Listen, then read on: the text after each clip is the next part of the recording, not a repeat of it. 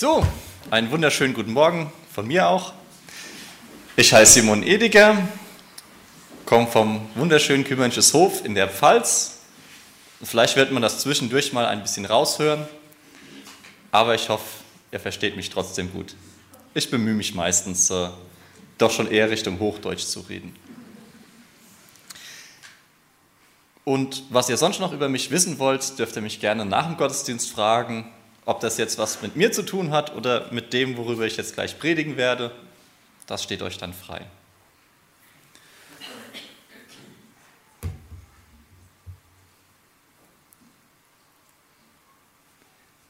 Wer ist Jesus? Ich glaube, wenn ich euch die Frage jetzt so stelle, jedem Einzelnen nach dem anderen, werde ich wahrscheinlich sehr viele Antworten erhalten. Aber ihr könnt mir trotzdem mal so ein paar Stichworte nennen oder wer ist Jesus? Wenn ihr das so hört, was würdet ihr mir jetzt antworten? Gottes Sohn. Und sonst? Unser Freund. Unser Bruder. Ein Mensch. Mhm. Ich sehe schon, wir haben ganz, ganz viele Antworten und dann auch wieder fast widersprüchliche Sachen. Also auf der einen Seite Gott, auf der anderen Seite Mensch, ein König, ein Freund. Ja. Wie komme ich zu dem Thema? Dazu sage ich euch doch eine Kleinigkeit zu mir. Und zwar macht es mir ganz viel Spaß, in der Bibel zu lesen. Ich mache zwar nicht ganz so viel, wie ich gern würde, aber ich finde es interessant, die Zusammenhänge zu sehen zwischen Altem Testament und Neuem Testament dass zum Beispiel ganz viele von den Wundern, die Jesus gemacht hat, schon im Alten Testament vorkommen. Das heißt, wenn Jesus ganz viele Leute mit ganz wenig Essen satt macht, hat das damals schon ein Prophet gemacht. Wenn Leute vom Aussatz geheilt werden, haben das damals Propheten schon im Alten Testament gemacht. Jesus hat ganz viele Dinge gemacht, die die Leute eigentlich kannten, mehr oder weniger. Zu der Zeit, als Jesus gelebt hat, hat man davon nicht mehr so viel erlebt. Aber die Juden kannten das Alte Testament gut. Sehr, sehr gut. So wie wir heute in die Schule gehen, sind die Kinder meistens in die Synagoge gegangen. Es war ganz wichtig, dass von einer Generation zur nächsten immer weitergegeben wird, was Gott alles Großes getan hat. Es gab zwar Höhen und Tiefen im Volk Israel, wo das mal mehr oder mal weniger gemacht wurde, aber so ein grundsätzliches Verständnis von dem, was im Alten Testament steht, war bei allen da.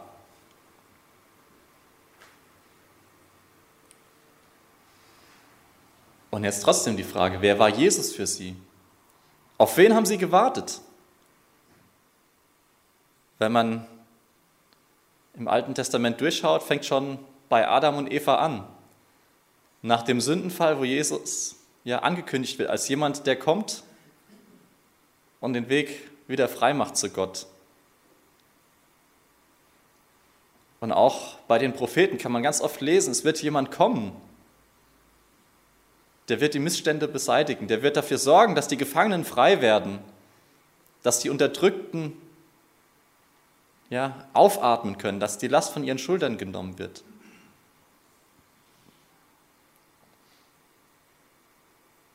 Und das hören die Leute und dann ist das ganz klar für die. Der Messias ist jemand, der bringt Gottes Reich hierher auf die Erde. Was das derzeit stört, das sind die Römer. Also wird der Messias irgendwann auch was gegen die Römer tun. Vielleicht ruft er Gottes Engel, so wie damals,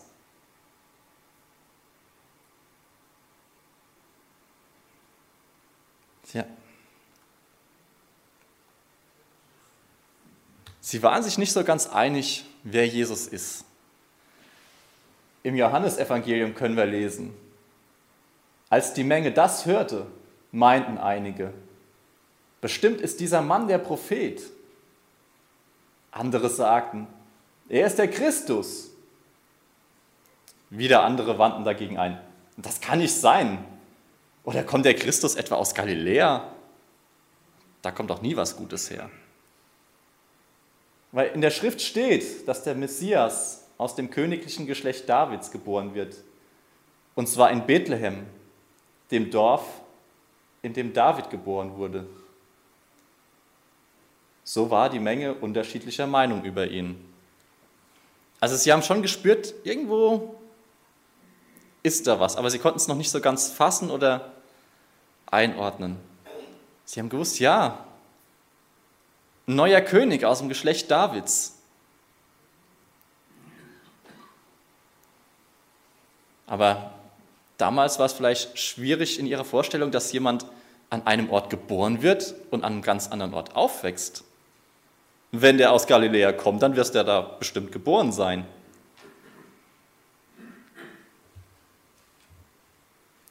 Ähm, da habe ich noch eine zweite Stelle, die steht im Matthäusevangelium. Als Jesus in die Gegend von Caesarea Philippi kam, fragte er seinen Jünger, für wen halten die Leute den Menschensohn? Also, was glauben die Leute, wer ich bin? Nun erwiderten sie, manche sagen, er ist Johannes der Täufer. Andere sagen, Elia. Wieder andere halten ihn für Jeremia oder einen der anderen Propheten.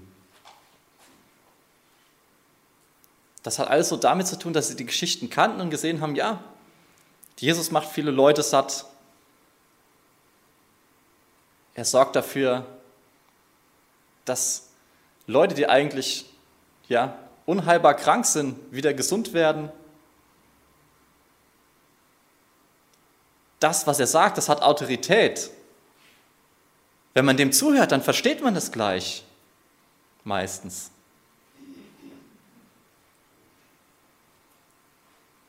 Und dann fragt Jesus seine Jünger, und was sagt ihr, wer ich bin?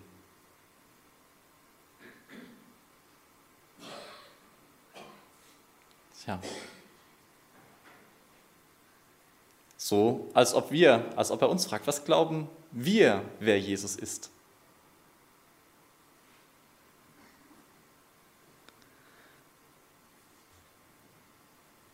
Tja, da bin ich froh, dass wir die Bibel haben und nachgucken können, was zum einen in den Evangelien über Jesus ausgesagt wird, aber zum anderen, was er selber gesagt hat. Was sagt Jesus?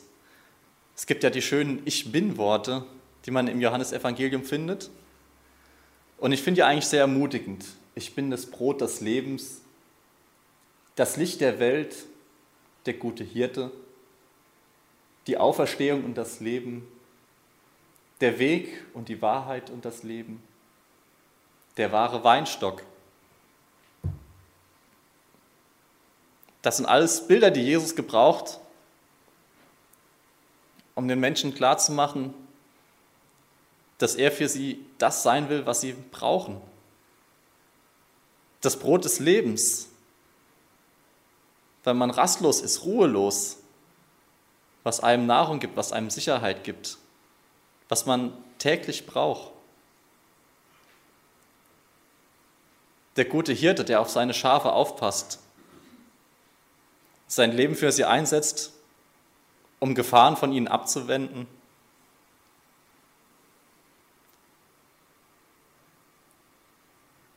der Weg und die Wahrheit und das Leben. Der Weg zurück zu Gott dem Vater, der durch die Sünde verstellt war. Der wahre Weinstock, der uns Kraft schenkt, dann, wenn wir selbst den Halt unter den Füßen verlieren. Der für uns Wurzel ist, um uns zu halten.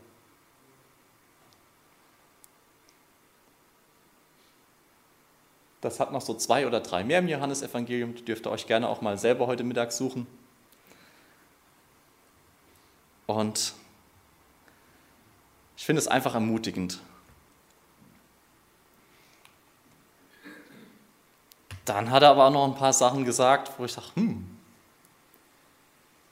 Da muss man mal vielleicht sogar noch länger drüber nachdenken. Ich bin gekommen, das Gesetz zu erfüllen und nicht aufzuheben. Also ich habe gesagt, die Juden kannten damals das Alte Testament sehr, sehr gut. Und das Gesetz, das war einfach die Grundlage ihres Lebens. In der Zeit von Jesus, da konnte man theologisch ganz unterschiedlicher Meinung sein. Es gab da Pharisäer, Sadduzäer und wie die noch alle hießen. Die einen haben gesagt, es gibt eine Auferstehung nach dem Tod, die anderen, nö, gibt es nicht. Da waren die sich unterschiedlicher Meinung, das war ganz okay. Aber wehe, man hat an einem Sabbat die Tradition gebrochen und geerntet, Leute geheilt, sich die Hände nicht gewaschen. Dann war man gleich unten durch. Und dann maßt sich Jesus auch noch an, zu behaupten, er bricht das Gesetz nicht, sondern er will es erfüllen. Und dann die Gelegenheit, sie erwischen eine böse Sünderin, eine Frau, die Ehebruch begangen hat, bringen sie zu Jesus und sagen, hier, das Gesetz sagt, sie muss sterben, man soll sie steinigen. Jesus sieht die Sache noch relativ gelassen, meint, wer jetzt ohne Sünde ist, der soll den ersten Stein werfen.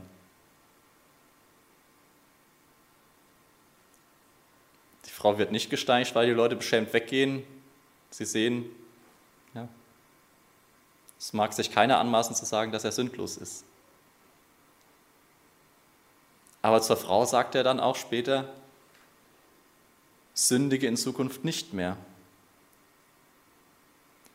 Jesus will uns helfen, unsere Einstellung zu verändern. Das ist das, was ihm ganz wichtig war und was wir durch die ganzen Evangelien finden. Jesus war nicht so sehr die Tradition wichtig, wie sie war, sondern der Gedanke, der dahinter steht. Die Beziehung zwischen Gott und den Menschen und den Menschen untereinander.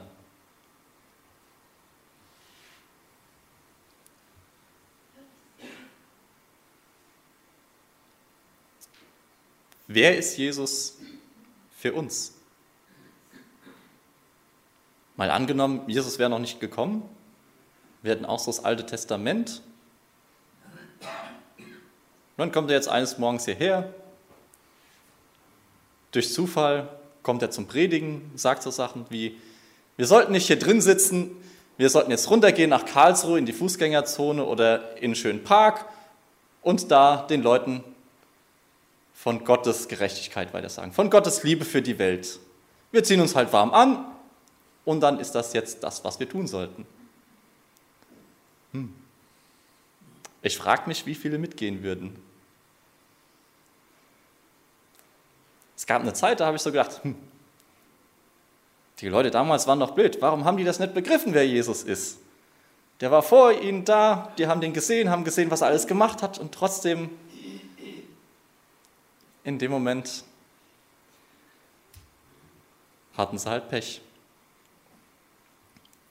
Ich freue mich, dass wir heute außer der Bibel auch noch den Heiligen Geist haben dürfen, der uns manchmal hilft oder normalerweise hilft, so Missverständnisse, die in unserem Kopf sind, mit der Zeit zu bereinigen und zu zeigen, wer Jesus wirklich ist.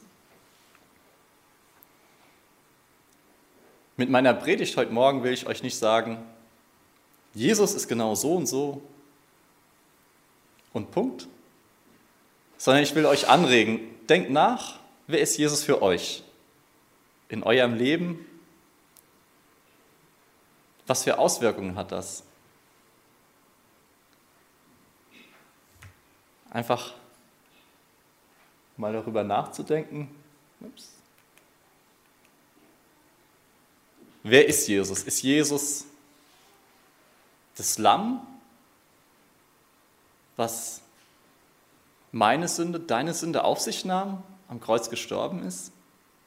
Oder ist er der Löwe, der König vom Geschlecht Davids, der einmal wiederkommen wird, vor dem sich jedes Knie beugen wird? Ist er der König, vor dem ich ehrfürchtig auf die Knie gehe oder sogar meine Stirn auf den staubigen Boden drücke? Oder ist er mein Bruder, der mich voll Liebe in die Arme schließt, mich tröstet, wenn ich wieder hingefallen bin, mir aufhilft? Ist er der mächtige Gott, der die Erde mitgeschaffen hat, der heute immer noch eingreifen kann, der Wunder tut, der nicht nur damals Menschen geheilt hat, sondern auch heute? Oder ist er mein Freund, der mein Leben mit mir teilt, der neben mir sitzt und mir zuhört und mit mir zusammen schweigt, wenn ich selber nicht mehr weiter weiß?